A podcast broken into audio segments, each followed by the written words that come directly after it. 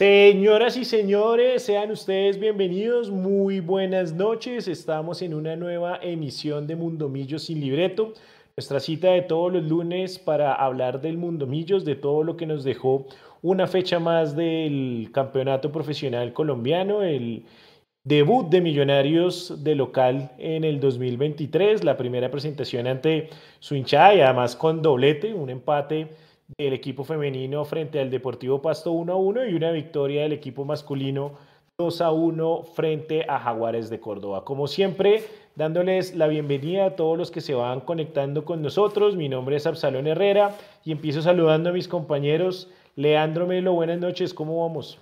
Oh, Absalón y a todos los internautas que nos ven en este momento a través de todas las plataformas y multitransmisión de Mundomillos.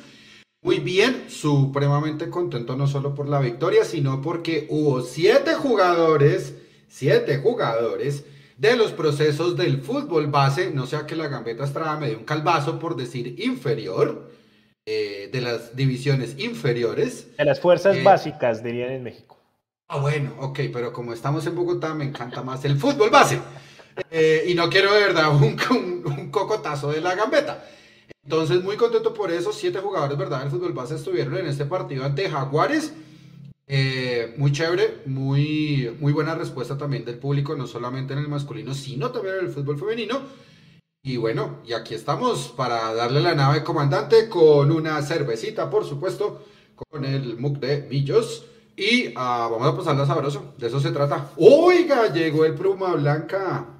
Llegó el señor Gabriel Jiménez y mientras lo acomodamos en pantalla, porque apareció ahí de una manera un poco subversiva, ah, quiero empezar dando saludos mientras acomodamos ya la presencia del Mechu. Empiezo a saludar a la gente que se conecta con nosotros, Jimena Paricio, Andrés García, Gustavo Adolfo Tinoco, Angélica CM, Jorge Cortés, Edwin Hernández, Muchísimas gracias por estar conectándose con nosotros. Veo en Facebook a Luis Alberto Suspes desde Acevedo Huila, un fiel hincha de Millonarios. Un saludo a toda la gente del Huila, una gran tierra con muchos hinchas embajadores.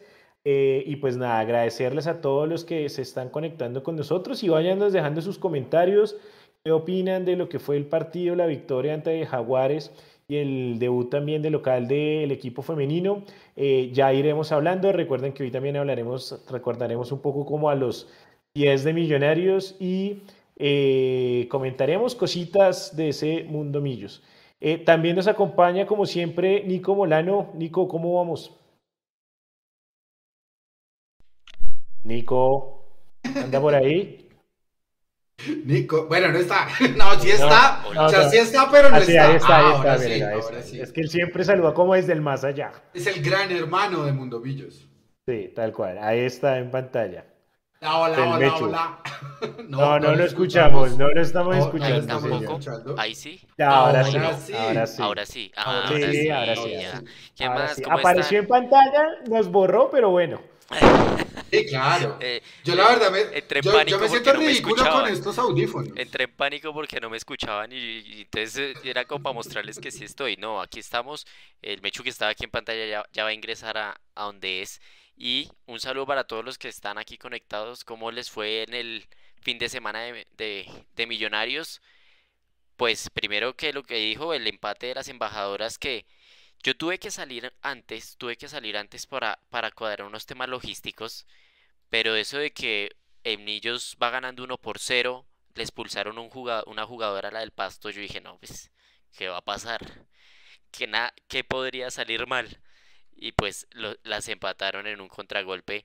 Y además eh, la mala noticia de, de, lo que pasó con, con la jugadora azul Ledis Calvo que se, que se rompió los ligamentos, que muy fuerte de noticia para, para el primer partido de las embajadoras, una jugadora que es clave realmente para ese equipo y, se notó, se, se, notó que le, le dolió mucho a, al conjunto. Entonces, pues mala noticia por ese lado y buenas noticias por el lado del, del fútbol masculino porque volvimos al campín por fin después de esa larga espera y con, un, con una buena actuación de Oscar Cortés que yo creo que todos teníamos altas expectativas de Oscar Cortés, pero no sé si muchos se imaginaban un doblete. Absa. Sí, no, realmente, bueno, eh, en el tema del equipo femenino, eh, creo que el equipo femenino adolece lo mismo del masculino y es que le cuesta cerrar los partidos. a una mala noticia, la lesión de la jugadora embajadora, también por ella, porque es una lesión pues larga, eh, más o menos 6 a 7 meses de recuperación y le deseamos obviamente todo lo mejor. Pero bueno, sabemos que el equipo femenino también está tomando forma, que está eh, agarrando ritmo y que seguramente ya vendrán las victorias y que aprenderán obviamente de esos errores que se puedan presentar. Y en cuanto al equipo masculino, a un partido que se dominó básicamente de principio a fin con un eh, pequeño error que significó un gol en contra, pero hablando de Oscar Cortés y más adelante tocaremos un poco más a fondo también el tema de la cantera de Millonarios, realmente es una alegría poder eh, ver como un jugador que termina un sub-20 de la manera en que lo hizo él, como una de las figuras de la selección Colombia de la categoría y pues clasificado al Mundial, básicamente al día siguiente llega a los entrenamientos, se pone a disposición del equipo, es titular, eh, sí, en parte un poco por las ausencias que se dieron, suspensiones, lesiones, etcétera, pero no le quedó grande el reto y se echó el equipo al hombro para no solo hacer el doblete, sino demostrar que Millonarios tiene futuro en, su plantilla, en sus fuerzas básicas, como dice, eh, eh, o en su fútbol base, como dice realmente Leandro, y que pues nos invita a ilusionarnos. Yo cuando veía el tema de la salida de Andrés Gómez, a Normalmente nosotros los hinchas de Millonarios lamentamos cuando un jugador que le ha ido bien y que hasta ahora está despuntando en Millonarios sale, pero últimamente nos ha sucedido también que eh, nunca extrañamos a ese tipo de jugadores porque siempre detrás viene alguno. Y creo que Cortés venía detrás de, Gómez, igual está Quiñones, igual está Guerra eh, y una buena camada que precisamente nos va a permitir eh, soñar con buenos jugadores surgidos de la cantera y con tener siempre un, equipo competitivo. Pero bueno, ya, ya hablamos de ese tema de la cantera. Más adelante quiero preguntarle a Leo, Leo, ¿cómo vio el partido? Cuéntenos qué le gustó de, la victoria, ya más en frío, ya luego obviamente de, un día de, por medio. ¿Qué le gustó? ¿Qué cree que Millonarios debe mejorar de cara a lo que va a ser este jueves el debut en Copa Libertadores? Em, y su opinión también sobre el caso Cortés. Pues bueno, empiezo entonces de atrás hacia, hacia adelante. El, tema de Cortés, que no pueden ser productos que pues ahora le llaman la fábrica al fútbol base de Millonarios. A mí me parece pues que todavía estamos en proceso de, de hacer un montón de cosas adicionales en el fútbol base. Es muy bueno y es muy saludable para el rendimiento deportivo de Millonarios que se vaya uno y llegue otro y hasta con más potencia y explosividad. Eh, esa palabra no sé si está bien dicha, con más potencia y explosión. Y lo digo porque se fue Carlos Gómez, esa, palabra no existe, ¿cierto, Absalón? Cierto, cierto, Carlos Antonio. Muchas gracias, muy amable. Con más potencia y explosión. No, pero pues es que la dije y ya está. Sí, o sea, no, no es válido. No, acá tenemos que cuidar la el corrección. Dirían, en, Los Simpson tiene perfecta validancia. Muchas gracias. Entonces, en esa perfecta validancia, eh, jugadores del fútbol base que tienen potencia y explosión. El hecho que se haya ido eh, Carlos Gómez, pues también suple algunas cosas y desnuda falencias pero qué bueno que este muchacho que solamente lo vamos a poder disfrutar uno o dos mesecitos porque se va a ir a eh, Indonesia, si no estoy mal, al Mundial de Fútbol. Entonces, pues le cae muy bien a Millonarios ese tipo de bálsamo y por supuesto se frotan las manos en las oficinas porque pues este chico lo declararon intransferible. Entonces, pues va a ser muy interesante el devenir que tenga, que tenga acá. Em, respecto del partido, yo solamente quiero significar una cosa y es Millonario jugó a placer. Y cuando le digo Millonario jugó a placer, significa que Ginás y Juan Pablo Vargas eran delanteros nueve, o por varios momentos del partido. Y es porque Jaguares fue completamente insuficiente en el ataque. Ustedes pueden revisar las estadísticas del partido. Y Millonarios fue el que no solamente tuvo el balón, sino que también tuvo la mejor intención de transportarlo. Entonces tuvo de dónde mostrar Gamero, tuvo también con el rival cómo sacar adelante el partido. Sigue en la misma idea, porque pues bueno, todavía no ha llegado Mechu, pero sí quiero decir que, Creo que Millonarios o Gamero no se siente, o sea, se siente cómodo con el proceso, es decir, jugar 4-2-3-1, listo, ya está. Pero creo que con los jugadores que tiene lesionados, suspendidos, que son 8, puede dar más y puede dar más sobre todo desde lo, desde lo táctico. No lo nombraron porque pues goles son amores, pero quiero decir, y espero que, no sé si muchos vayan a compartir, por ahí decían que Leandro es el hincha más querido, no, yo no soy el hincha más querido de nadie. Eh, espero en algún momento eh, Daniel Giraldo reconozcan no solo el profesionalismo y la entrega que tiene por la profesión, sino también cómo puede clarificar él el mediocampo. ¿Qué reloj el mediocampo de Millonarios ayer gracias a él? Jugadorazo. Después de, después de este chico del, del sub-20, creo que así fue el mejor del partido. Creo que no, pareciera que nunca se hubiera ido, ¿no?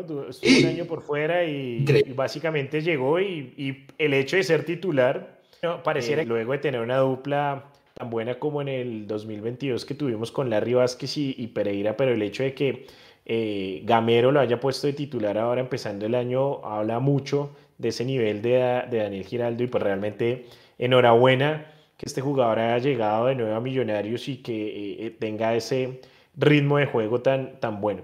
Yo, yo antes de darle el paso a, Nico y que nos comente su visión de lo, de lo que fue el partido frente a Jaguares, sí creo que hay un, hay un, no voy a decir que punto negativo porque tampoco fue un tema muy, muy malo, por decirlo de alguna manera, pero sí siento que se puede mejorar y es el tema Murillo como lateral izquierdo. Creo que, que Murillo es un gran jugador, es un buen jugador que cuando entra como defensa central hace muy bien las cosas, fuerte, Em, para obviamente sostener resultados, sería perfecto.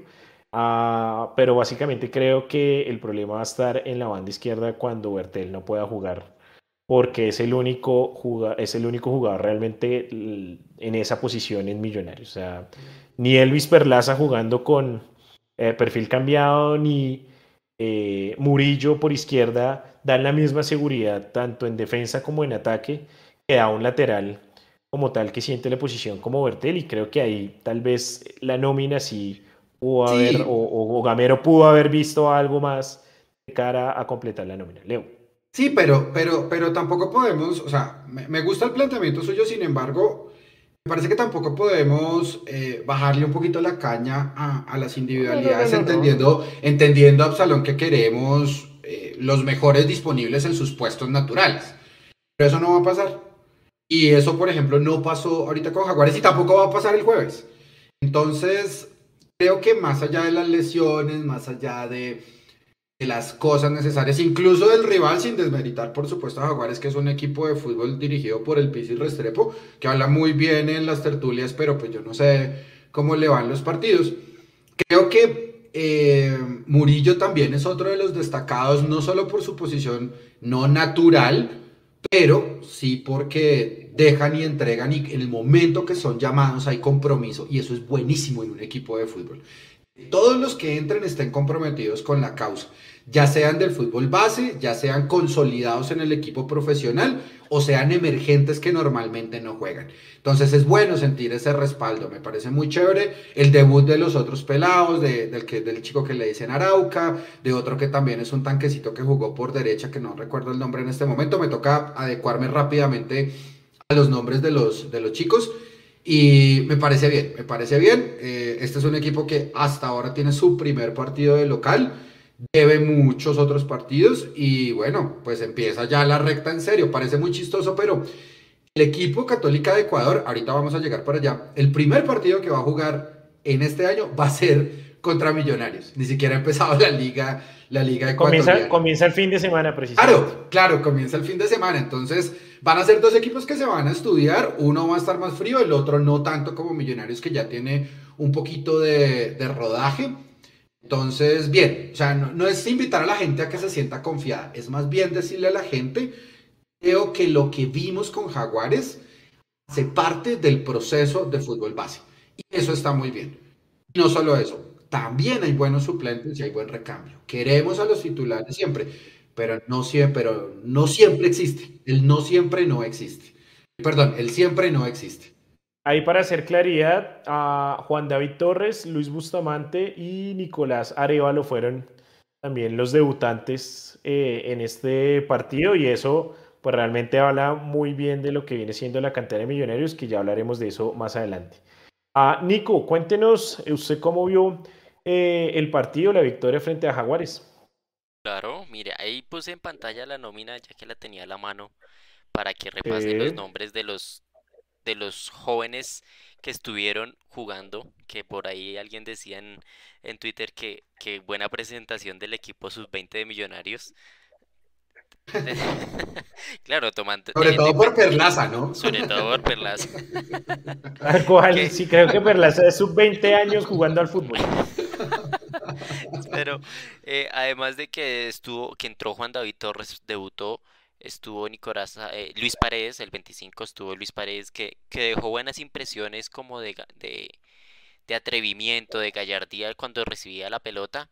Y claramente Oscar Cortés y, demás jugadores que dieron una muy buena presentación, que dieron un parte de tranquilidad para cuando hay partidos con tantas bajas, como lo fue el, el día sábado. Y el equipo, algo que usted tocaba de Murillo, era muy cierto lo de la entrega.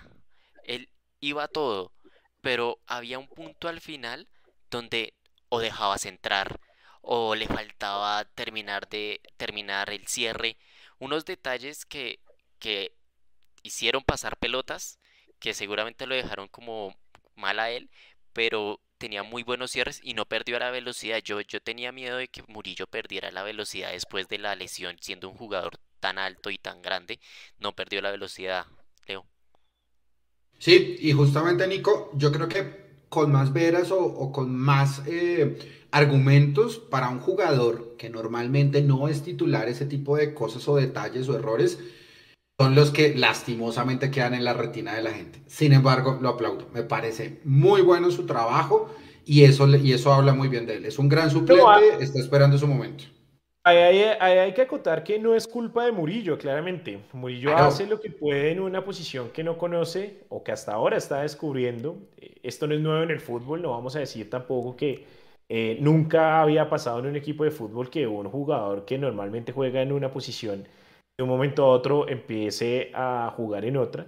Habían habido partidos donde ya lo, habían partidos donde ya lo había hecho y no lo había hecho mal, pero en este se le notó, lo, noté algo nervioso, lo noté no tan seguro como, segura, como lo habíamos visto en otros, en otros partidos. Eh, pero el tema ahí va, eh, tal vez también un, tema de confianza, un tema de minutos. En la medida en que Bertel siga eh, lesionado, siga recuperándose, pues Murillo seguramente con más minutos va a poder tener mayor seguridad. Pero al mismo tiempo lo digo es por un tema y es que, claro, Murillo al ser defensor central siente muy bien el tema y no lo hace mal defendiendo. Pero un lateral, la el tema de la defensa es solo la mitad de lo que tiene que hacer. Y ahí es donde siento que ya el equipo pierde, ¿sí? En el tema de ataque, ¿sí? Que en eso Bertel obviamente lo siente mucho más, conoce mucho más la posición de lateral eh, en ataque y que creo que ahí es donde el equipo realmente eh, empieza a quedar cojo y desnivelado porque pues empieza a tirar todo el espacio o todo el juego eh, se empieza a, ir hacia la derecha. Sin embargo, son temas que obviamente Gamero irá trabajando y, y, teniendo en cuenta el, el comentario jocoso de, de, la gente que decía Nicolás de el equipo sub-20, pues yo quisiera que si el equipo sub-20 va a jugar y siempre va a ganar, pues tranquilos y dejemos a póngamelo. para Libertadores. y está bien, para mí está bien que me minutos me sorprendió la me sorprendió la alineación pero al mismo tiempo me gustó. Lo que hicieron los tres chicos en el medio eh, realmente fue, fue muy bueno, con una nota alta, obviamente, de Cortés, que incluso, y ya para darle la, la palabra a Leo, que incluso em, se siente, o sea, no, no, en este partido no se sintió tanto Leonardo Castro. Sí, sí, sí. básicamente los chinos, o sea, claro, su manera de jugar no, no le surtían tantos balones, hizo muy, muchas cosas buenas tácticamente, pero no se sintió ah, en su presencia en el área como, y no culpa de él, claramente, pero como, como pasaba en otros, en otros partidos. Nico. Las, las puntuaciones altas que se tuvieron, y pues esto me, me avala como los, los software de, de, estadísticas. En defensa, Juan Pablo Vargas y Elvis Perlaza, con un puntaje casi idéntico. En la mitad de la cancha. En defensa. En, en general en la mitad de la cancha dice que Juan El, Carlos Pereira sobre, ataque no sé qué tanto, sobre Daniel. Mire que Elvis en ataque no es lo más punzante, pero sí es lo más seguro. Y, a- y ayer, ah, por ejemplo, ayer en el primer tiempo hay una jugada donde él recupera, toca, le devuelven a él y se, y se la abre a Guerra y lo deja solito para meter un centro que, que por poco es gol. Perlaza Yo no digo que, yo no digo que jugó mal, pero, pero así como tiene buenas, perdón, Nico, yo digo que jugó mal, pero así como tiene buenas, tiene algunas Claro, también pero pues para revisar. para Pero, nivel de pero bueno, sí, no, no. aceptable y ayer lo demostró. En la mitad de la cancha, aquí ponen a Juan Carlos Pereira sobre Daniel Giraldo y yo creo que es el tema del ataque. Daniel Giraldo tiene mucha seguridad, lo que decía Leandro, que es como si nunca se hubiese ido, todo lo, todo lo que hemos dicho, pero no llega hasta línea de fondo como lo está intentando hacer Juan Carlos Pereira y también es algo que se está dando, que es- pasa en el partido y es Leonardo Castro viene, baja como a recibir el balón, genera el espacio porque se lleva al central y Juan Carlos Pereira se mete en ese hueco. Lo intentaron Ataca varias veces y puede que dé resultado. Bueno, en el primer partido de Millonarios, pues fue Daniel Giraldo el que, el que entró en esa posición y resultó haciendo un gol, ¿no? Tener en cuenta eso ahí. Pero entonces, Igual, igual es es, cuando se ve ese, sí, ese trabajo de las, de la- los, la- las nuevas, eh, los nuevos temas tácticos que está trabajando Gamero. Y eso está, y eso está bien. Em, Me parece que eso, obviamente, con más partidos y con más entrenamientos, se va a seguir afinando. De acuerdo. Y pues la única crítica constructiva que le tenemos aquí, o que le tengo aquí a Daniel Giraldo, es que varias veces lo vimos como de frente para patear. Puede que no tan cerca, pero sí muy de frente en un Jaguares que estaba muy cerrado y solo él tenía esa posibilidad y creo que no, no lo intentó, no lo aprovechó. Pues es importante ese tiro de media distancia en ocasiones. De resto, 10 puntos de Daniel Giraldo para mí, muy firme ahí en la mitad de la cancha que, que pone ahí a temblar a, Larry, que, que pensábamos que Larry iba a ser el titular indiscutido, que ahora después de esta lesión vamos a ver cómo va a sacar de, de esa titularidad Daniel Giraldo a Juan Carlos Pereira. Bueno, pero hay, hay variantes. Ot- otro Hay que variantes. pues va- le va a, to- le va a tocar esperar un poco, eh, o a otros dos en esa misma posición que les va a tocar esperar la oportunidad, es a Steven Vega y a Cliver Moreno, que vienen ambos de, de lesiones, pero que seguramente el tener tantos en esa posición también va a permitir que la competencia pues sea mucho más fuerte y todos van a querer jugar. Ojalá Millonarios llegue a, fase de grupos de la Libertadores, porque en este momento ahí es donde uno empieza a ver que si la nómina alcanza y que si en unos partidos juega Daniel Giraldo con Pereira, en los otros puede jugar Vega y Cliver o Larry, entonces que por lo menos ahí va a haber, va a haber eh, variantes. Leo. Yo, no, me gustaría, me gustaría saludar, por favor. Es que tenemos audiencia internacional. Tenemos a Luis Alberto Camacho desde Cancún, en México. Bien. Está Alberto Meléndez desde Pasco, en Washington, el estado de Washington. Bien. Eh, también está Natalia González, dice, ustedes no saben lo que estos programas son para los que estamos lejos. Saludos desde Goldboro, Carolina del Norte. Y Andrés Suárez, buenas noches familia Mundomillo, saludos desde New Jersey, la tierra del jefe Bruce Springsteen. 8 mil dólares cuesta una boleta para ver a Bruce Springsteen. Ay, ay, ay. No, menos mal ganamos en pesos. Eh, no, Eh, imagínese. Un abrazo, un abrazo, salud. muchas gracias, muchas gracias. Por ahí también le mandaron saludos Natalia Martínez, que llegó la, la canzona de confianza. Seguramente el viajado Mire para arriba. que la saludó. Mire, no, mire, mire para arriba, mire para arriba el chat y verá. Nata, yo te quiero mucho, ya te lo dije por acá. Eh, aquí en Facebook nos pregunta Luis Alberto Suspes y seguramente más de uno tiene la misma duda. eh, si puede Cataño jugar la Libertadores. Sí, en efecto, la sanción solo aplica para el torneo colombiano.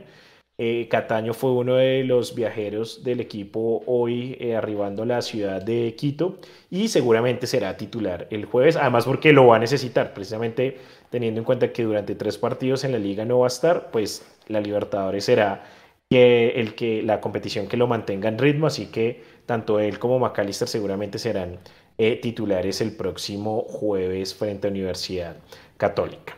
Jóvenes, cambiamos de tercio rápidamente. Yes. Y vamos a hablar ahora sí más a profundidad de la cantera de Millonarios.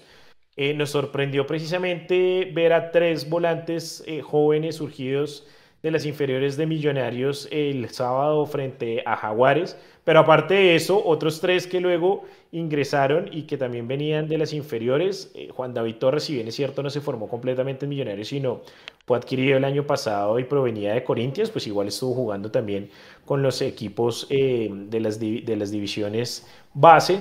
Eh, y esto demuestra un poco cómo Gamero le sigue apostando a seguir sacando jugadores. Y la pregunta aquí para que la gente nos vaya escribiendo en el programa, en, los comentarios, es, ¿podemos soñar con los millonarios que no solo tenga buenos equipos, sino, o sea, con el Millonarios vendedor que se está convirtiendo, pero también que mantenga buenos equipos, porque es una novedad en Millonarios. Y solo recuerdo tal vez la generación de los 90, los subcampeones del 94 y 96, equipos cuyo la, mayoría de jugadores eran, eh, venían de las divisiones inferiores.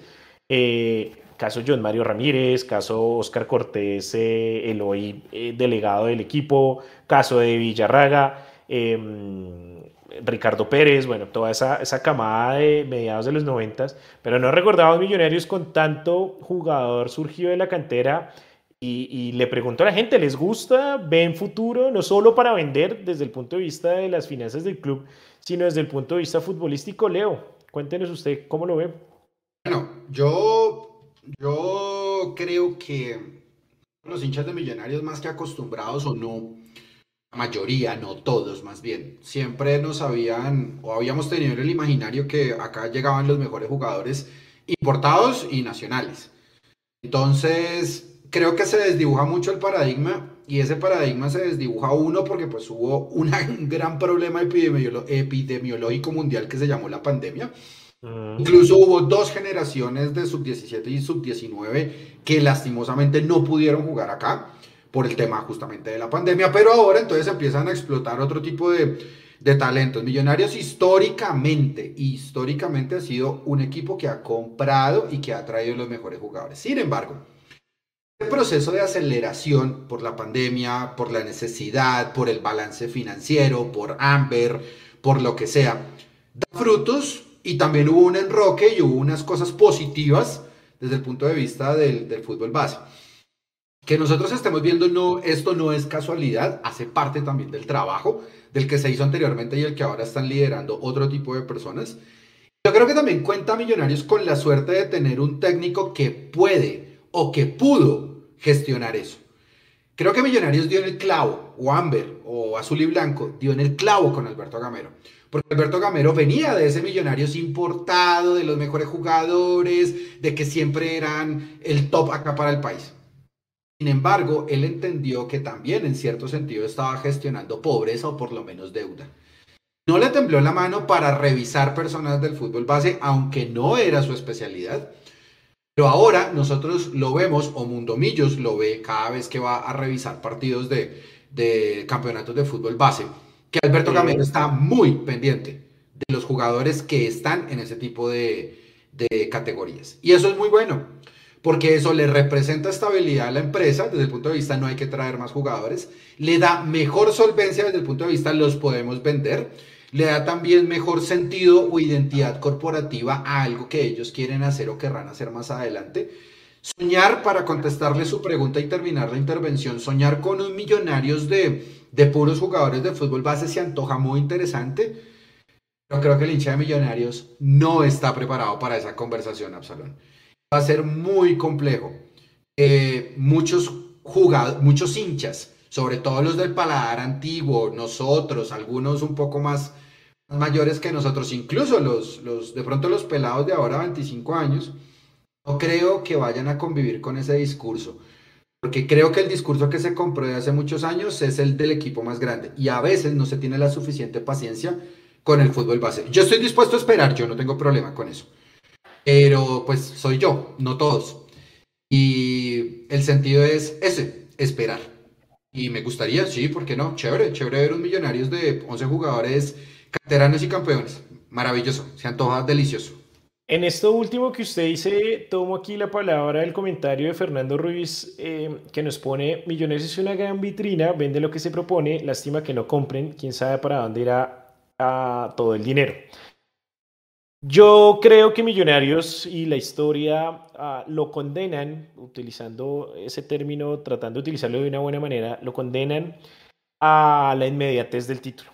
Millonarios no es un equipo y el hincha, la hinchada de Millonarios, la palabra proceso no le termina de cuadrar completamente.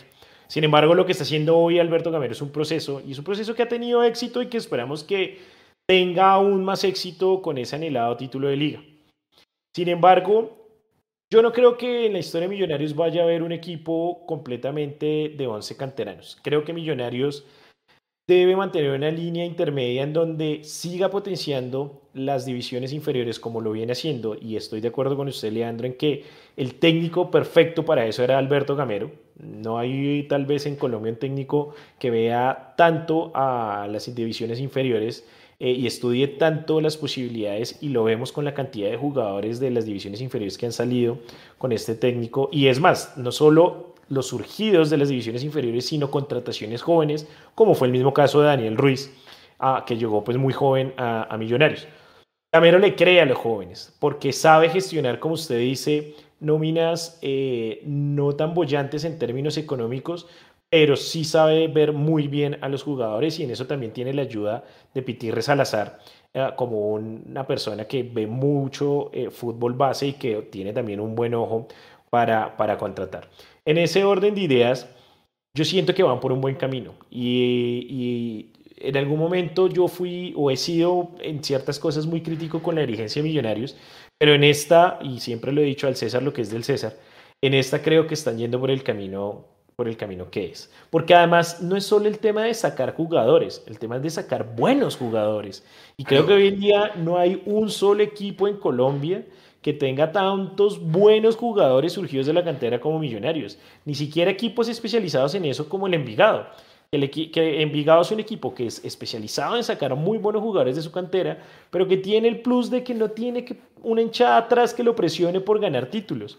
Básicamente el Envigado desde que se mantenga en la A y si llega a las finales, pues es un plus, pero no tiene esa necesidad imperiosa de llegar a jugar una final o a disputar los títulos, básicamente porque pues no tiene la presión, sino simplemente para ellos el negocio está en sacar buenos jugadores, darles proyección, terminar perdiéndolos tanto en el fútbol local como en el fútbol internacional. Pero Millonarios es un equipo grande y un equipo histórico, y el equipo histórico sí necesita ganar títulos porque la hinchada no te come solo el cuento de sacar buenos jugadores, te come también el cuento de ser...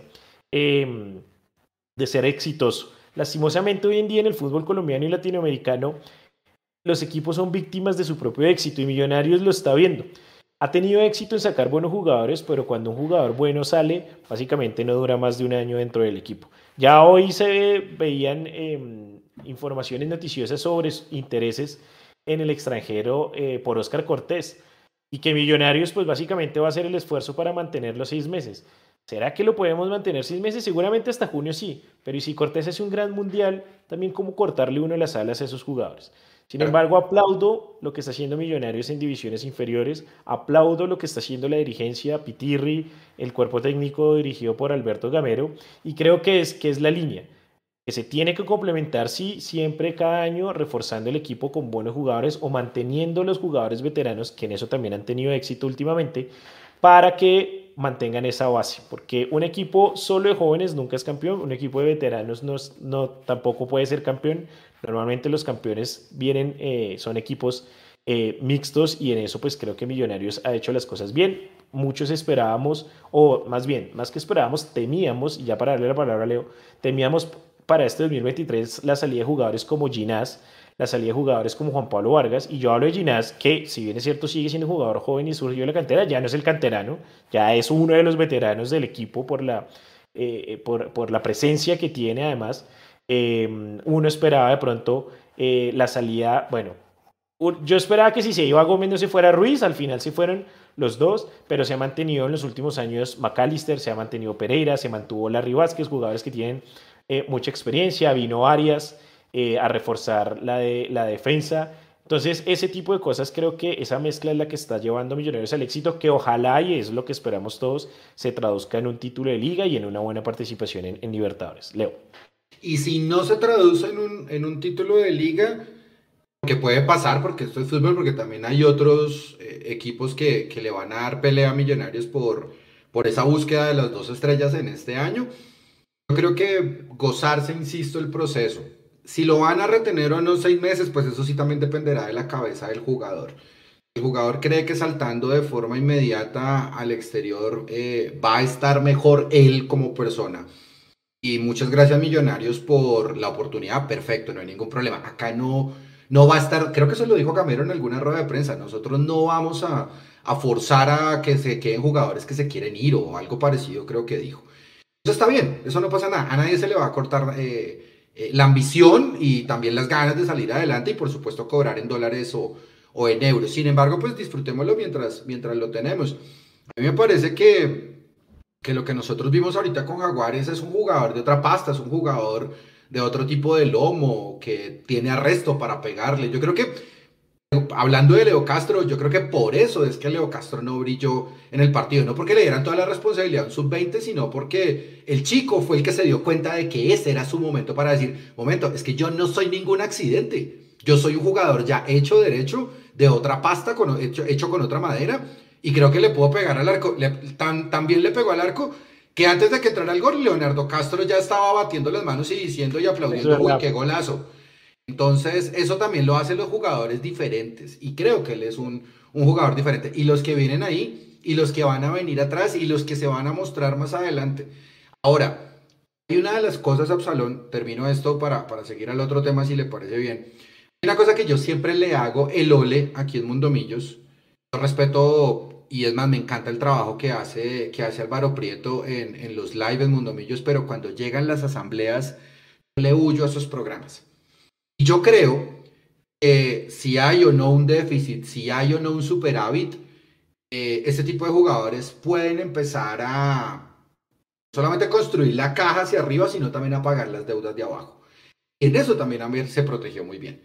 Me parece muy bien lo que están haciendo. Hay que salvar la empresa, hay que ponerla en punto de equilibrio, porque para que la empresa sea sostenible muchas veces, y ha pasado en Colombia, y no voy a dar ejemplos, salir campeón sale más caro que no hacerlo. Sobre todo para el siguiente semestre, así haya Copa Libertadores. Entonces hay que llegar al, anhelado, equilibrio. Y si se va a llegar con los chicos del fútbol base, me parece perfecto. Si los vamos a poder disfrutar, eso sí dependerá de la paciencia que tenga el jugador por quedarse si es muy bueno y también dependerá de la astucia de negociación que tenga Piti, Rigamero, hasta el propio McAllister y todos los agentes y las personas que rodean el jugador para que sepan que aquí la gente los quiere querer, los quiere ver, los quiere disfrutar y lo mejor, que salgan campeones. Váyanse campeones. Esa es la invitación a los chicos del fútbol base. Váyanse campeones. No hay nada más lindo que lo recuerden a uno por ese tipo de historias. En eso estoy de acuerdo. Eh, en eso último me parece tremendo consejo y que ojalá los jugadores jóvenes de Millonarios nos estén escuchando y si no, si se los encuentran en la calle, díganles, oiga, váyase campeón, váyase campeón y ya, y listo, y, nadie le va a decir que no se vaya, pero váyase campeón para que quede en el recuerdo y para que obviamente se lleve el cariño. Porque además hay algo chévere en estos nuevos jugadores que están surgiendo y es el sentido de pertenencia que se les ve con Millonarios. También porque la misma hinchada lo ha retribuido, el cariño, el aplauso a Cortés el sábado en el Campín fue atronador, el aplauso para Guerra muchas veces, los aplausos para cada uno de los eh, jugadores que, estuvieron. Y ya dándole la bienvenida a, Mechu, que tuvo un inconveniente y, técnico y ya está con nosotros, eh, realmente eso nos ha permitido también disfrutar a los jugadores y que ellos sientan una hinchada y un club que los quiere y que quiere el, mejor futuro para ellos. Mechu, buenas noches, ¿cómo vamos? Y estamos hablando de la cantera de Millos. Cuéntenos cómo vio a esos jugadores jóvenes frente a, Jaguares y su opinión del proceso que se está llevando eh, en las inferiores y que, del que usted es testigo directo porque está siempre muy cerca de, estos equipos.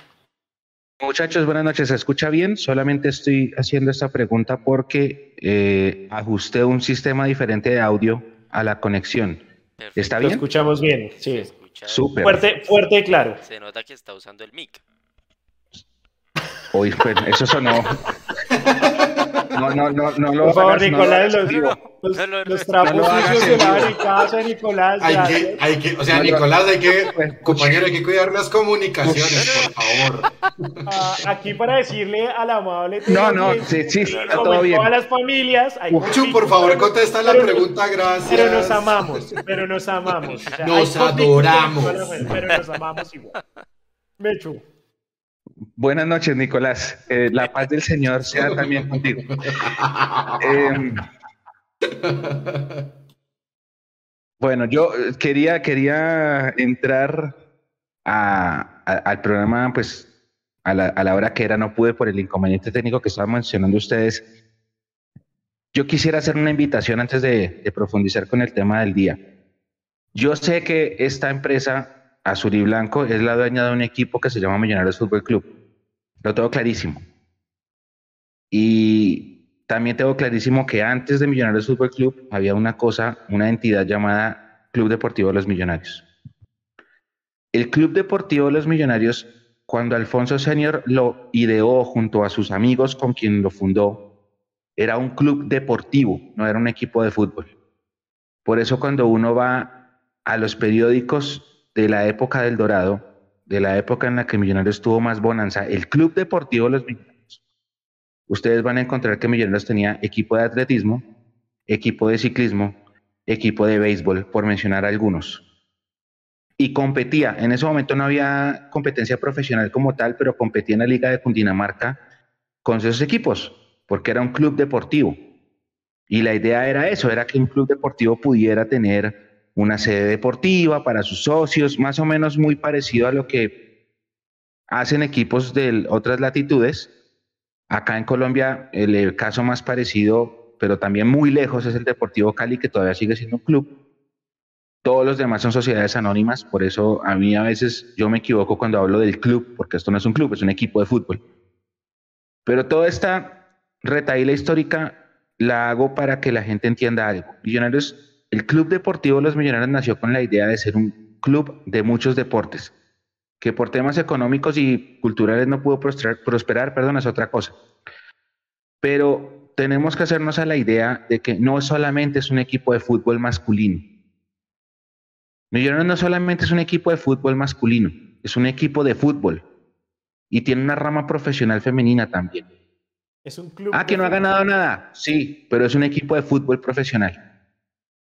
Ah, que es que, es que la boleta eh, es muy temprano, no importa. A lo que hoy es que Millonarios hizo un doblete y Millonarios cumplió, tanto la administración como la logística y como la policía cumplieron para abrir las puertas a tiempo para que la gente pudiera ir a ver un doblete. Y aquí hicimos una invitación de que fuéramos a ver un doblete.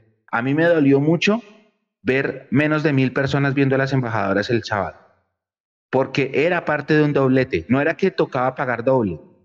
Y la entrada estuvo, porque la gente entró desde temprano. Y yo vi fotos de gente que estaba en la tribuna desde temprano, pero la asistencia no fue buena.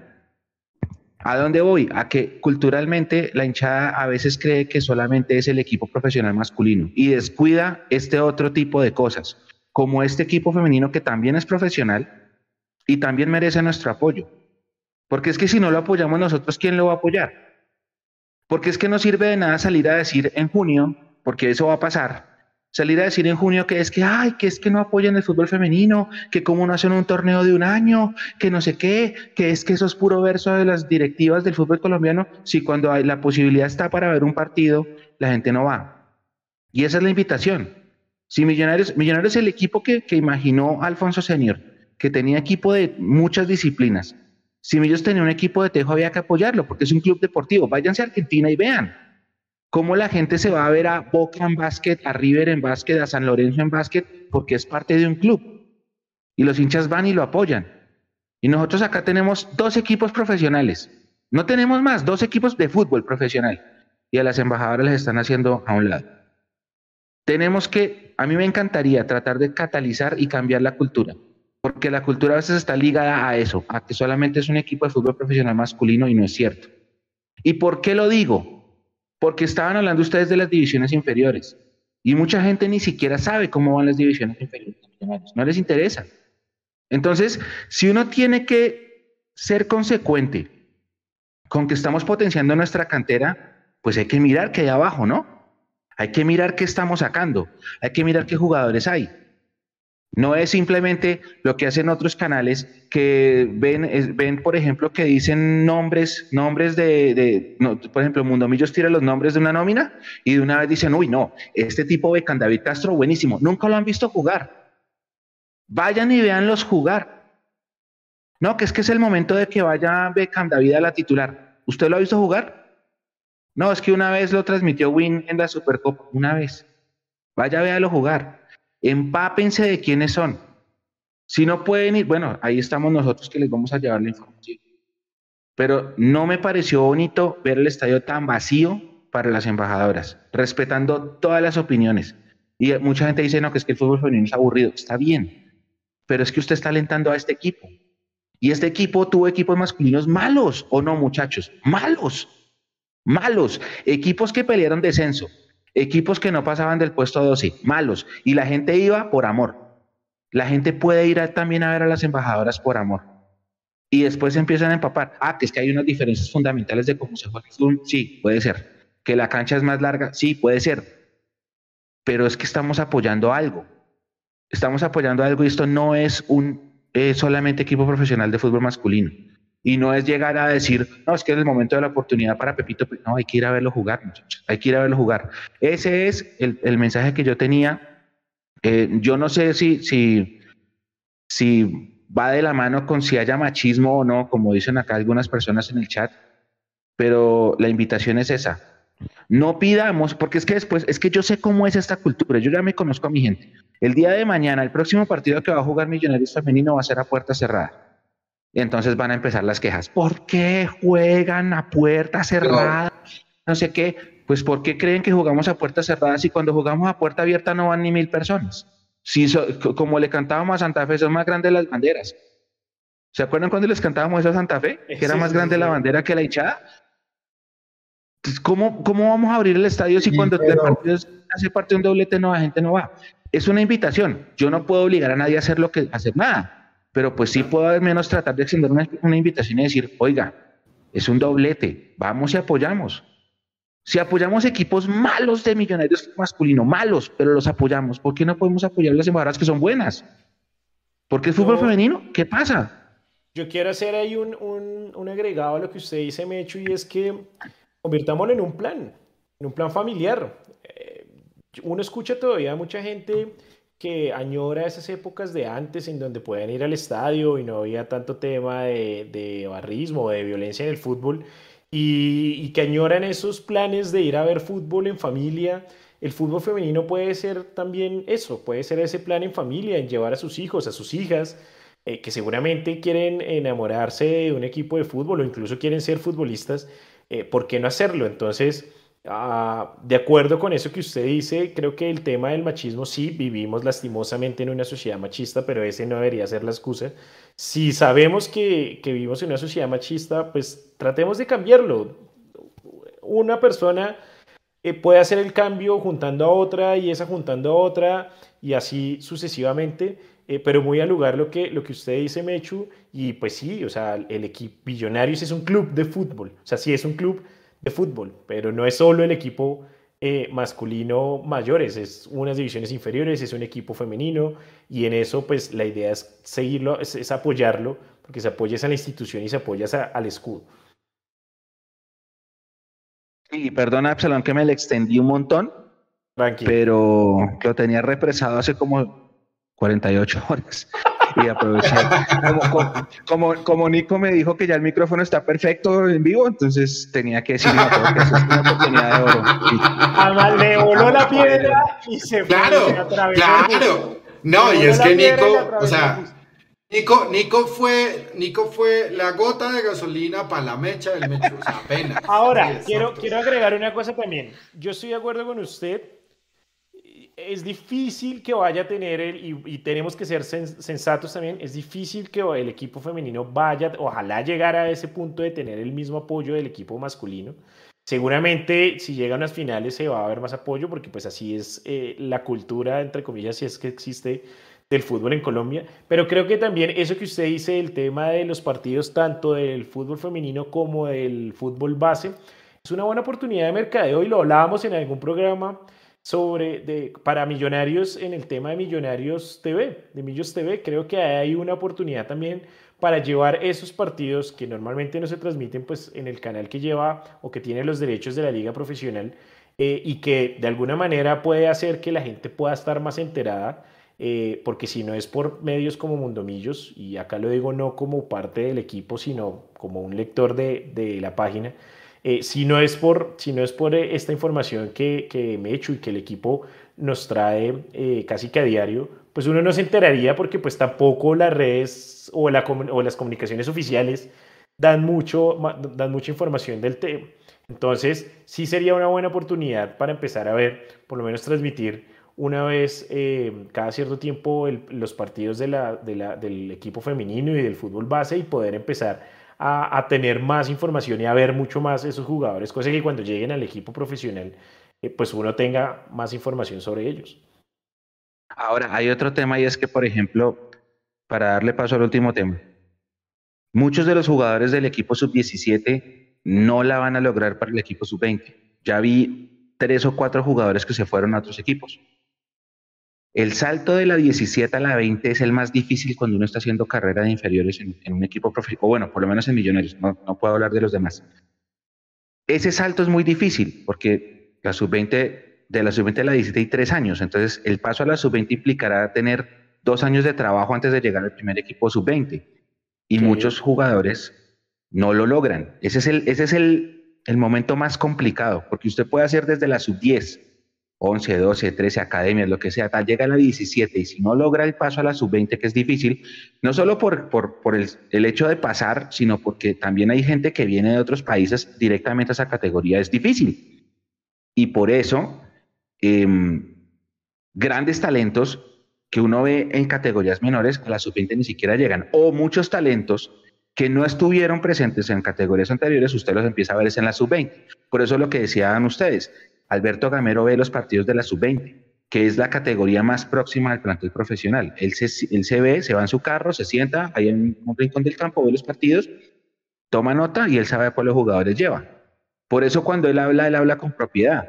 Ustedes lo han escuchado que él dice, el año pasado él habló de Arevalo, Arevalo debutó el sábado. Y él lo nombraba, está Arevalo tal, está, había otro que era Jean Marcos Angulo, que se fue para Valledupar, que era la, pareja de él en esa, en esa nómina. En la última rueda de prensa le habló de Sander Navarro. Sander Navarro es un lateral derecho que hasta antes de la partida de Samuel Bello, que firmó con Flamengo, un jugador que creo que Julián Capera puso el dato de él firmando, eh, Samuel Bello era un lateral buenísimo. Lamentablemente le lavaron la cabeza, se lo llevaron para Brasil. Millos no se queda con nada, creo. Y el que tuvo que jugar ahí fue Sander Navarro, que en ese momento era extremo. Ahora Sander Navarro ya Alberto Gamero lo nombra como un potencial lateral derecho. Y ahí viene haciendo él sus, sus sus, eh, sus pinitos. Lo mismo Samuel Asprilla por el otro lado. Pero, insisto, más allá de eso, eh, eh, la invitación es a... Una cosa es ahorita Millonarios ganando que potencie canteranos, que la victoria lo hace a uno ser debutar mejor. Claro. Fueron otras épocas. Y da confianza, da confianza.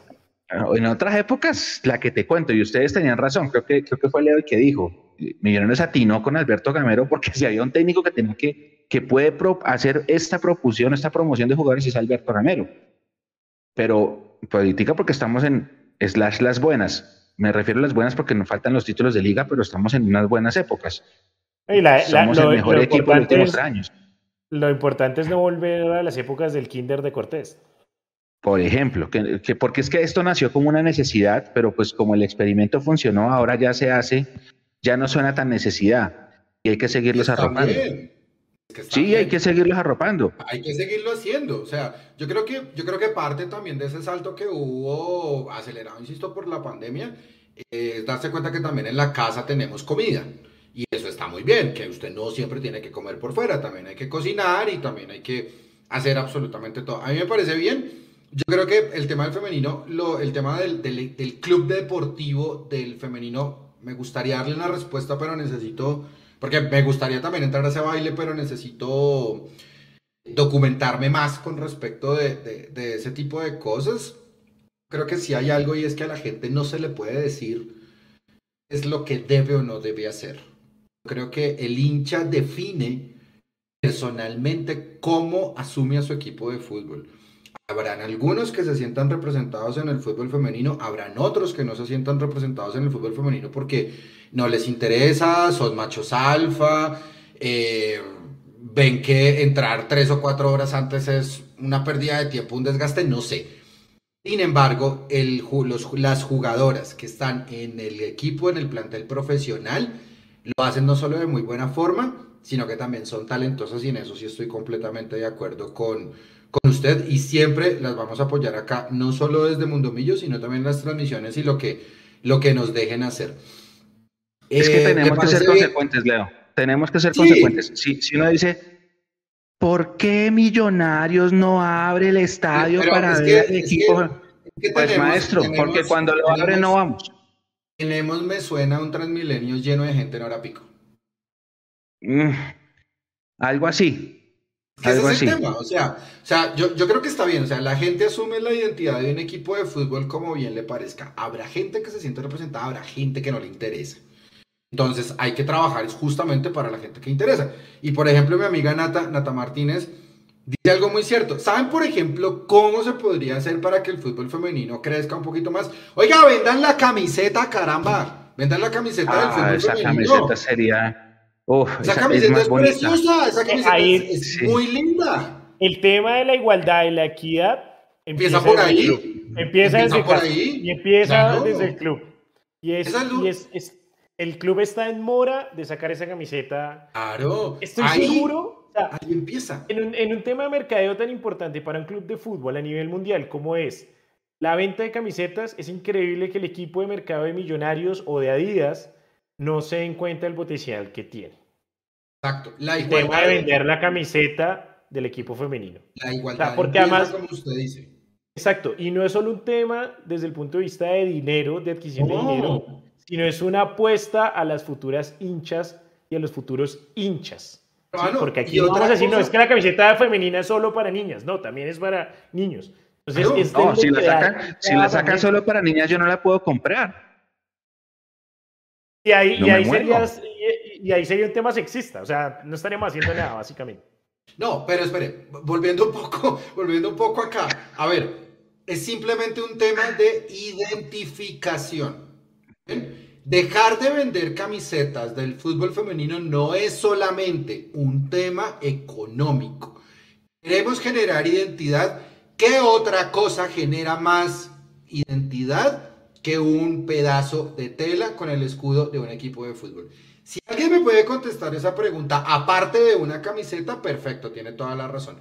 Pero si hay algo que identifica al hincha de millonarios, del masculino, del femenino, del deporte que usted quiera, es tener su camiseta.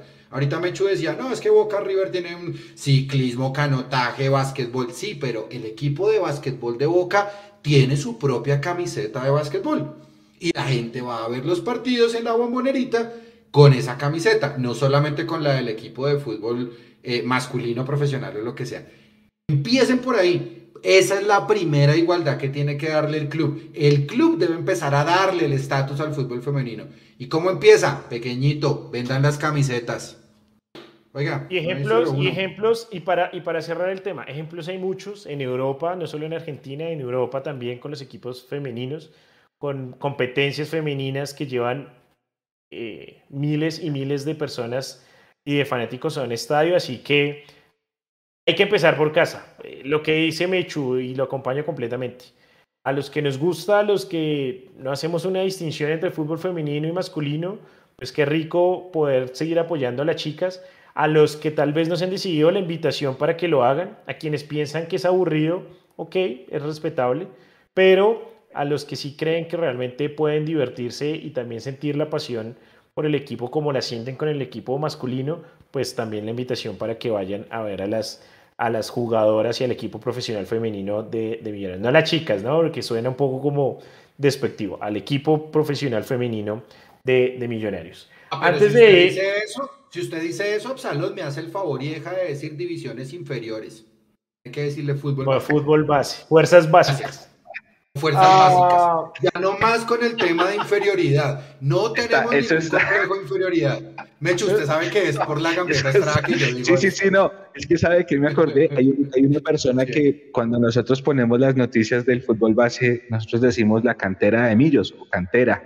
Y entonces eh, alguien responde que es que la cantera es donde trabaja Pedro Picapiedra. Entonces cada vez que responde eso me toca, ir- me toca, cada vez que responde eso me toca irme a la RAE, tomar el pantallazo de la definición de la palabra canterano o cantera y ponérsela y decirle, amigo, esto no lo digo yo, esto no lo dice ninguna persona del equipo, esto lo dice la RAE. Y ver, explicarle que la- el término cantera está bien. Sí, pero siempre, siempre, siempre, siempre, siempre. Di- Dicen por ahí a buen entendedor pocas palabras.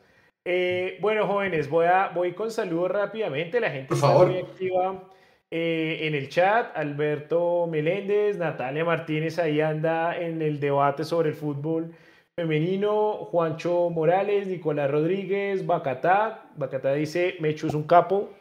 Así que saludes ahí. Porque tengo micrófono. 329. Es por esto. Gastel 1329 eh, opina sobre, habla sobre Cristian Huérfano, por lo menos, eh, por ejemplo, ahorita que estamos hablando de, de divisiones inferiores. Con lo que decía Leandro, él salió campeón y qué pasó con él después. Bueno, el tema Cristian Huérfano también, pues ahí uno no puede, eh, hay jugadores que básicamente se crecen un poco ante los triunfos y creo que lastimosamente Cristian Huérfano, que era un jugador que todos admirábamos, pues Exacto, eh, digamos que desvió el camino y se le subió rápidamente la fama a la cabeza. Es normal en el fútbol que pase eso también. No, no le vamos a caer a los jóvenes cuando les pasa eso. Eh, muchas veces tener 20 años y tener básicamente el cielo con las manos no es tan fácil de, de llevar y en eso otros países nos llevan eh, años luz en temas de, de manejar a los jugadores. Ah, sigo mirando por ahí, había visto una pregunta, no, no encuentro en ese momento, que si había un equipo que hubiera salido campeón solo con, con canteranos. Eh, no, básicamente es casi que imposible, no se ha dado. Bueno, digo, no digo que sea imposible, pero el, es el- ni, el ni el Nacional de 85. No, el, el Nacional del 89, por lo menos el campeón de Copa Libertadores, eran todos colombianos, pero no eran todos canteranos. Ah, ok, ok, gracias. Era, era el, el equipo de los, de los puros criollos. Sí. Am, y estaba buscando un saludo, me perdonarán porque no, no lo encontré exactamente el nombre, sino que me acordé eh, porque nos saludaban desde Guateque, Boyacá, la gran qué tierra de Diego Moreno. Me acordé Diego por eso. Moreno. Entonces, un saludo a la gente también en Boyacá eh, que nos está... Orlando Morales se llama, estimado. Ah, gracias, gracias. Sí, es que no, no encontraba el, el comentario. Orlando, un saludo allá a toda la gente hincha del azul en, en Guateque, Boyacá. Bueno, jóvenes, hoy es una fecha muy especial, 20 de febrero. Hoy cumple años, precisamente como ya lo están viendo en pantalla, uno de los ídolos más recientes en la historia de Millonarios, capitán, campeón de Copa eh, Colombia en 2011 y campeón de Liga en 2012 con Millonarios, eh, uno de los baluartes de esa estrella 14 que durante 24 años, largos años, nos hizo esperar. Y hablando un poco de Mayer Candelo y obviamente ese gran amor que le tenemos los hinchas de Millonarios y que él también le tiene a, la hinchada embajadora, su mar azul, como lo ha llamado en reiteradas ocasiones. ¿Y usted Queremos decir un recuerdo. eh, sí, también. Voy a decirlo públicamente. Sí, por lo- favor. Yo no Ay, lo sí. odio. Yo no lo odio, nunca lo he odiado. Obviamente le agradezco muchas cosas que hizo Millonarios. Pero Ajá. es una opinión personal. Sé que voy a recibir tomates en este momento. Yo no lo considero un ídolo de Millonarios, lo considero un gran jugador con paso embajador. Pero pues es una opinión personal. Espero no me crucifiquen ni me dejen en la palestra pública. Eh, a diferencia de Leandro, que lo tiene endiosado y que seguramente ahí al frente de donde está sentado le tiene un altar con veladoras como si fuera la Virgen de Chiquinquirá. Eh, sin embargo, queremos, y en homenaje también a Mayer Candelo, porque no se puede desconocer tampoco eh, el, el aporte que le, ha dado, que le dio a Millonarios, queremos recordar y que nos empiecen a contar ustedes también cuáles eh, son esos jugadores, por malos o por buenos, que recuerdan que hayan llevado la 10 de Millonarios, también porque durante este año pues tenemos un nuevo número 10 que es Cataño. A que seguramente pues lo veremos portar este número el jueves frente a Universidad Católica, que venimos de otro como Daniel Ruiz, que a pesar de su juventud no le pesó la camiseta. Y aquí voy a apelar un poco, o a apelar más bien un poco, no, primero al que mejor memoria tiene este equipo y al que más partidos ha visto también, porque tiene una vida mucho más extensa que todos, y es Mechu. Cuéntenos los 10 que usted ha visto en Millonarios, ¿cuáles recuerda? 10 es en Millonarios. John Mario, por supuesto. Mayer Candelo. Y otro 10 que pasó acá y dejó una buena impresión, pero no alcanza a graduarse de ídolo, que es Gabriel Fernández. No era tan 10, porque él era más media punta, pero jugó con la 10. Y él también hizo, sobre todo sus golazos, su media distancia, mm, pasa para el, para el rincón del recuerdo. Y estamos hablando de eso, de, los jugadores que llevaron el número 10, no, no el 10 enganche, no el volante, sino los que cargaron en la espalda el número, el número 10. ¿Se acuerda de Adonai Acevedo? Uy, Dios mío. estudiante en Mosquera. claro, ¿no? Y Mechu me va a mandar, Mechu me va a mandar de cerveza Milanta. O sea, eso va a ser terrible. Eh, Hugo Morales aquí se jugaba con la 10.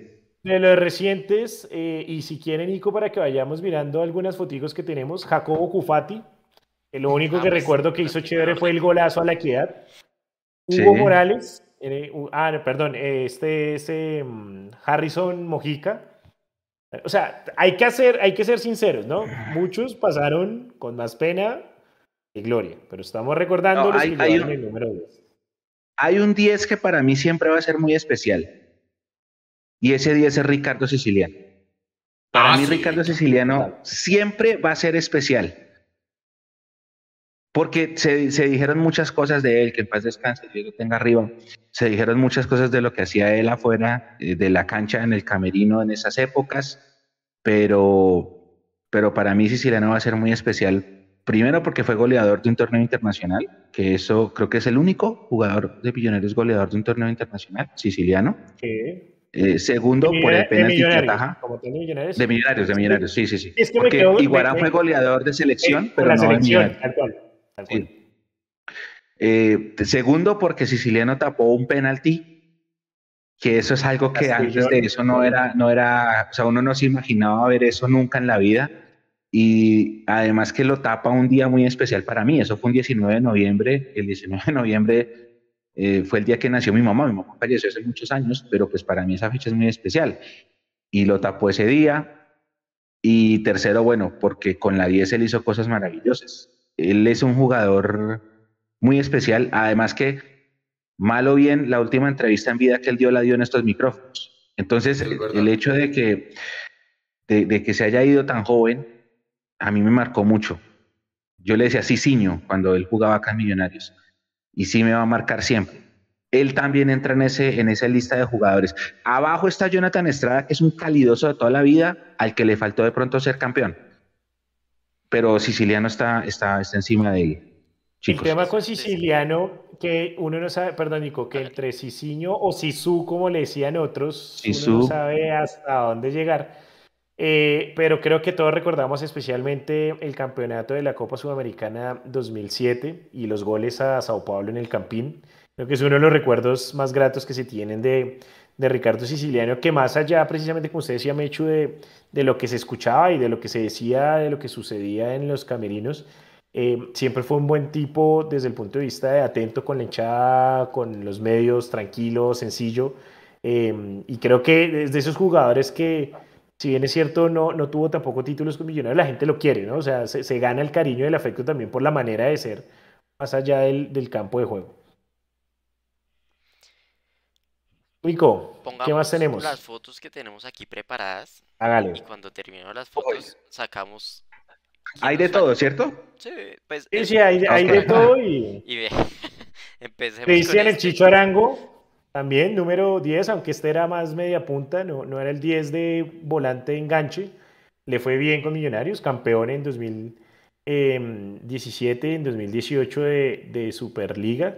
Eh, y un gran paso luego las declaraciones que dio posterior a la salida de Millonarios, bueno, ya el que quiera tomarlas a malo para bien, pero, pero siempre demostró profesionalismo y entrega con la camiseta y además un gran jugador que hoy hace parte del Pachuca en, en México. Buen jugador a pesar, o sea, no nos vamos a quedar con lo que dijo después de, quedémonos con Sí, lo que hizo obvio. aquí. Sí. Y es un buen jugador de fútbol. Un buen jugador Total. de fútbol, campeón también en Estados Unidos. Que cuando se fue Chicho Millonarios se, crack. le- se se sintió la ausencia, dejó hueco. Chicho es el equipo. crack. Se demoró en reponerse el equipo de, del fútbol que generaba Ah, Chicho Arango. Estoy de acuerdo con Chicos, les tengo, les tengo una invitación. Y si lo intentamos otra vez.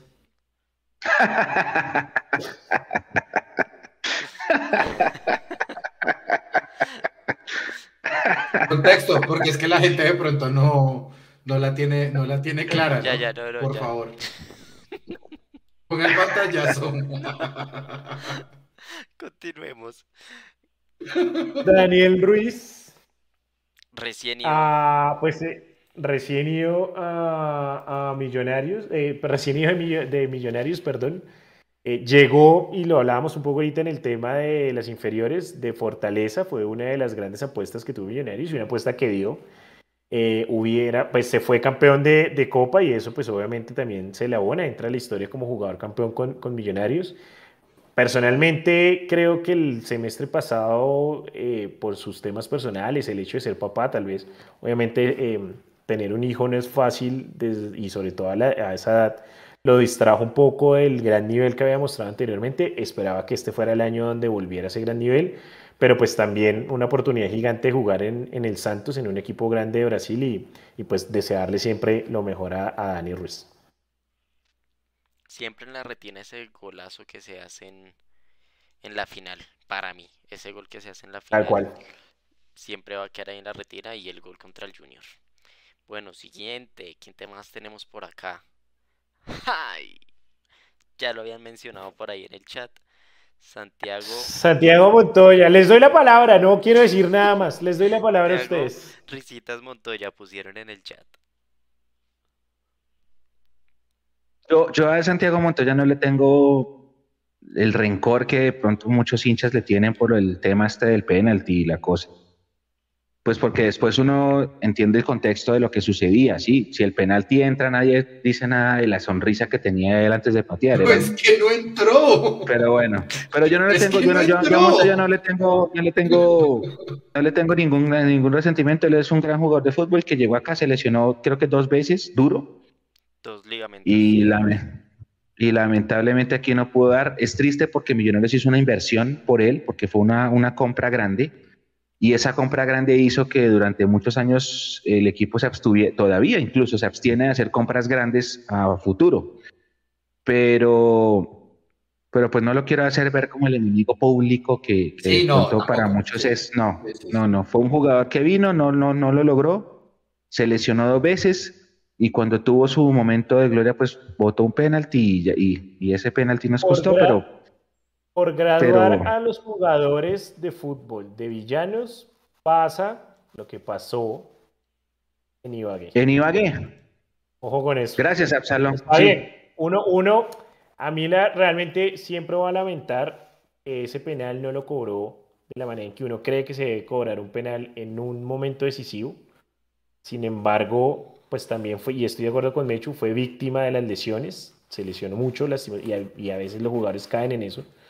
Hubiera, yo le tenía mucha fe, esperaba que hiciera mucho más en Millonarios, pero ya, o sea, no lo vamos a odiar, pues, porque Sí, o sea, pasa lo que que si pasa yo-.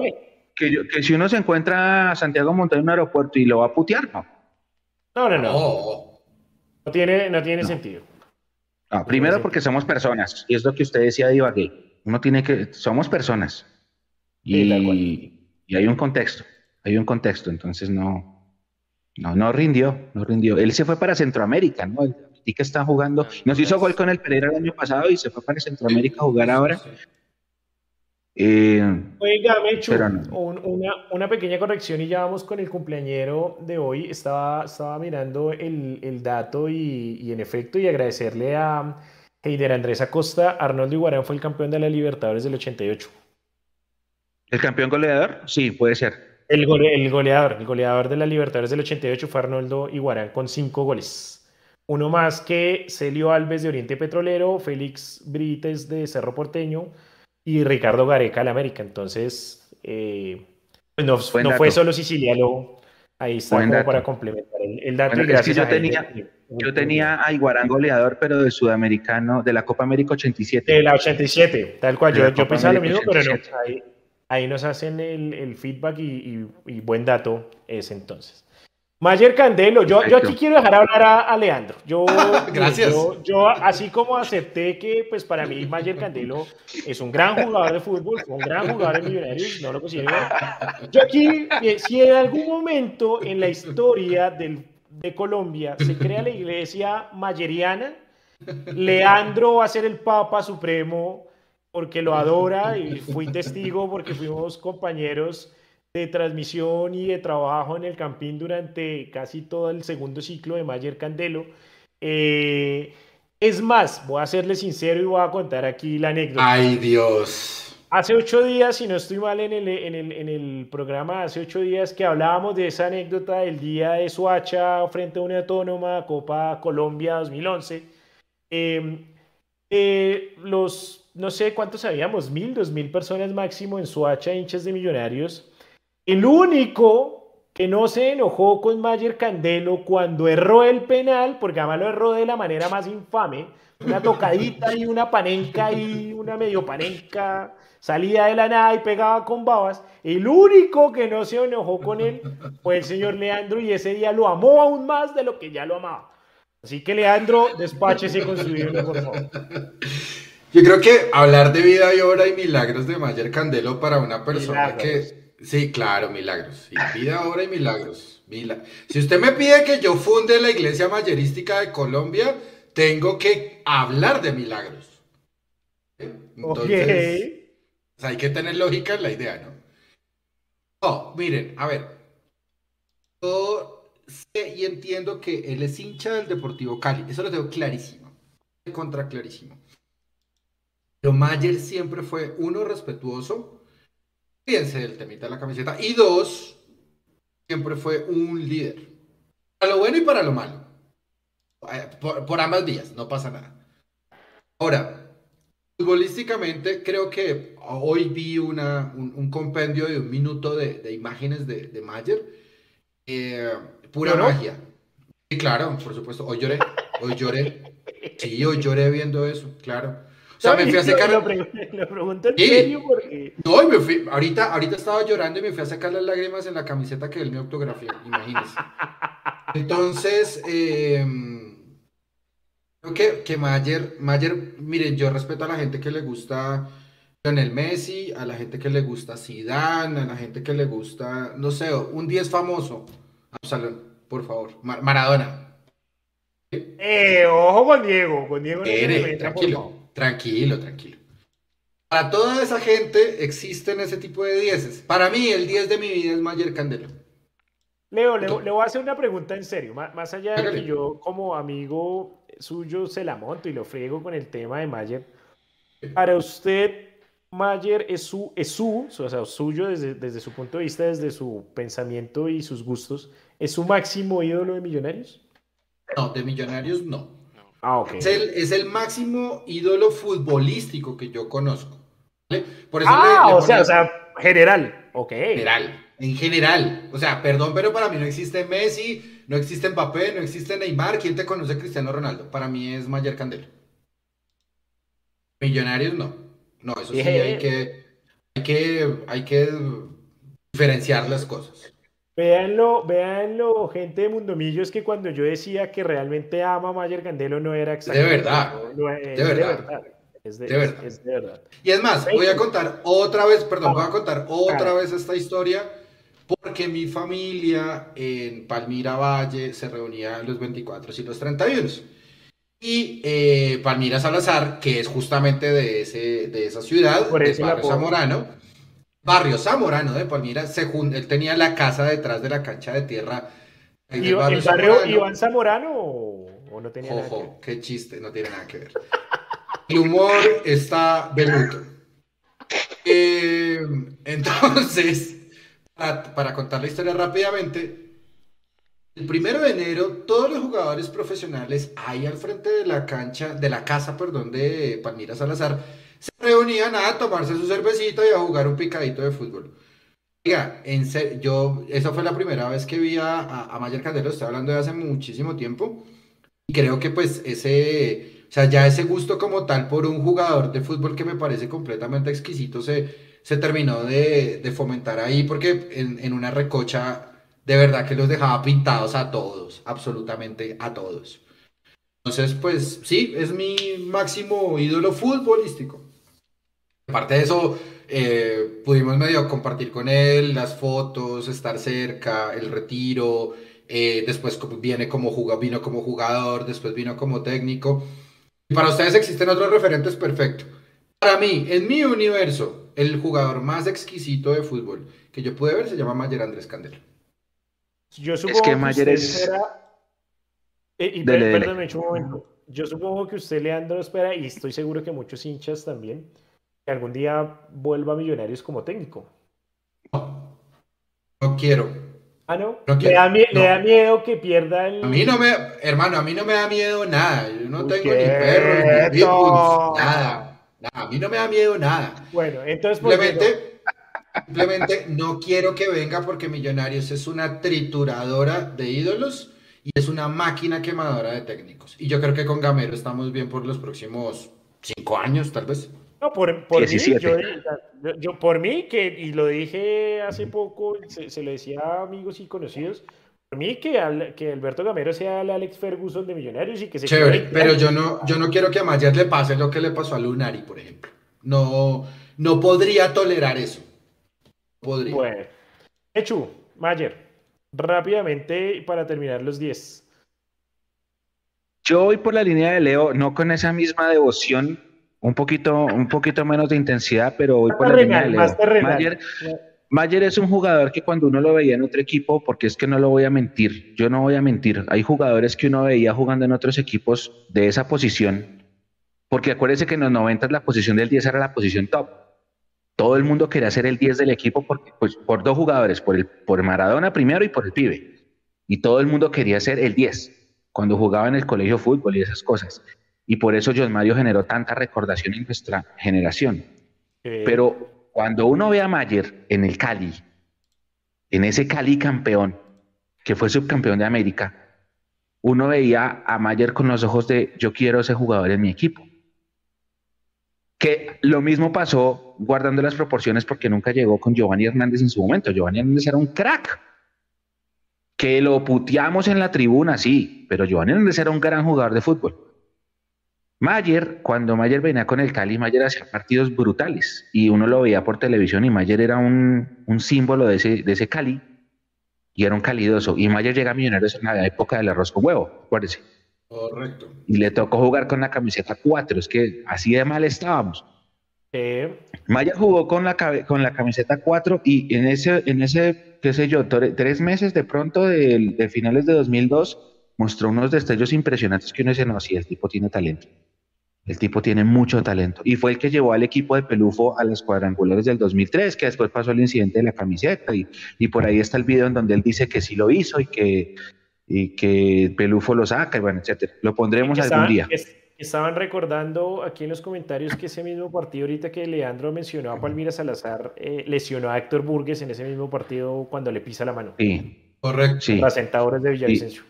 Y, cada vez que Palmira Salazar nos hacía un gol, nos hacía así, o nos hacía así, o nos hacía cualquier tipo de gesto provocador, etcétera. Y. Mm, pero sí, Mayer, Mayer era un jugador que siempre fue un distinto, un distinto y fue baluarte, pilar en la campaña que nos llevó a los dos títulos, a la Copa, porque es que primero hay que hablar de la Copa, la Copa, el gol de él que le hace al chico después de haber botado un penalti, acuérdese. Yo esa celebración lloré muchísimo, yo duré como 10 minutos llorando cuando entró el gol de Mayer, mientras desde hasta que se acabó el partido yo lloraba porque habían pasado 10 años desde la última consagración y la Merconorte 2001 no es que se haya celebrado mucho. La Merconorte 2001 no la celebró toda la hinchada. que fue Entonces, Ecuador, mucha gente ni la tenía en cuenta. Entonces, sí, pero sí es un diferente. Alguien estaba preguntando si para mí Delgado es más que él. Para mí sí, porque para mí Delgado representa como el camino del sufrimiento hasta el éxito de, de- del hincha de Millos en esas épocas duras, pero, pero yo también soy mayerista. Sí. Obviamente no seré, no seré sacerdote de Leo, pero sí soy mayerista. Acólito, Como- usted va a ser acólito mío. Yo, sí, Leo es yo- el yo papa. le- El papa mayerista es Leo, claro. Usted, Absalón, es Leo el es que el- va a recoger los, los diezmos. En toda, no, en toda, en toda, iglesia hay, un, hay el bien y el mal. Yo en la iglesia mayerista estoy del... No, mentira, no, tampoco lo odio, no van a pensar que lo odio. Es más, iba, iba a cerrar el tema Mayer con, con esto.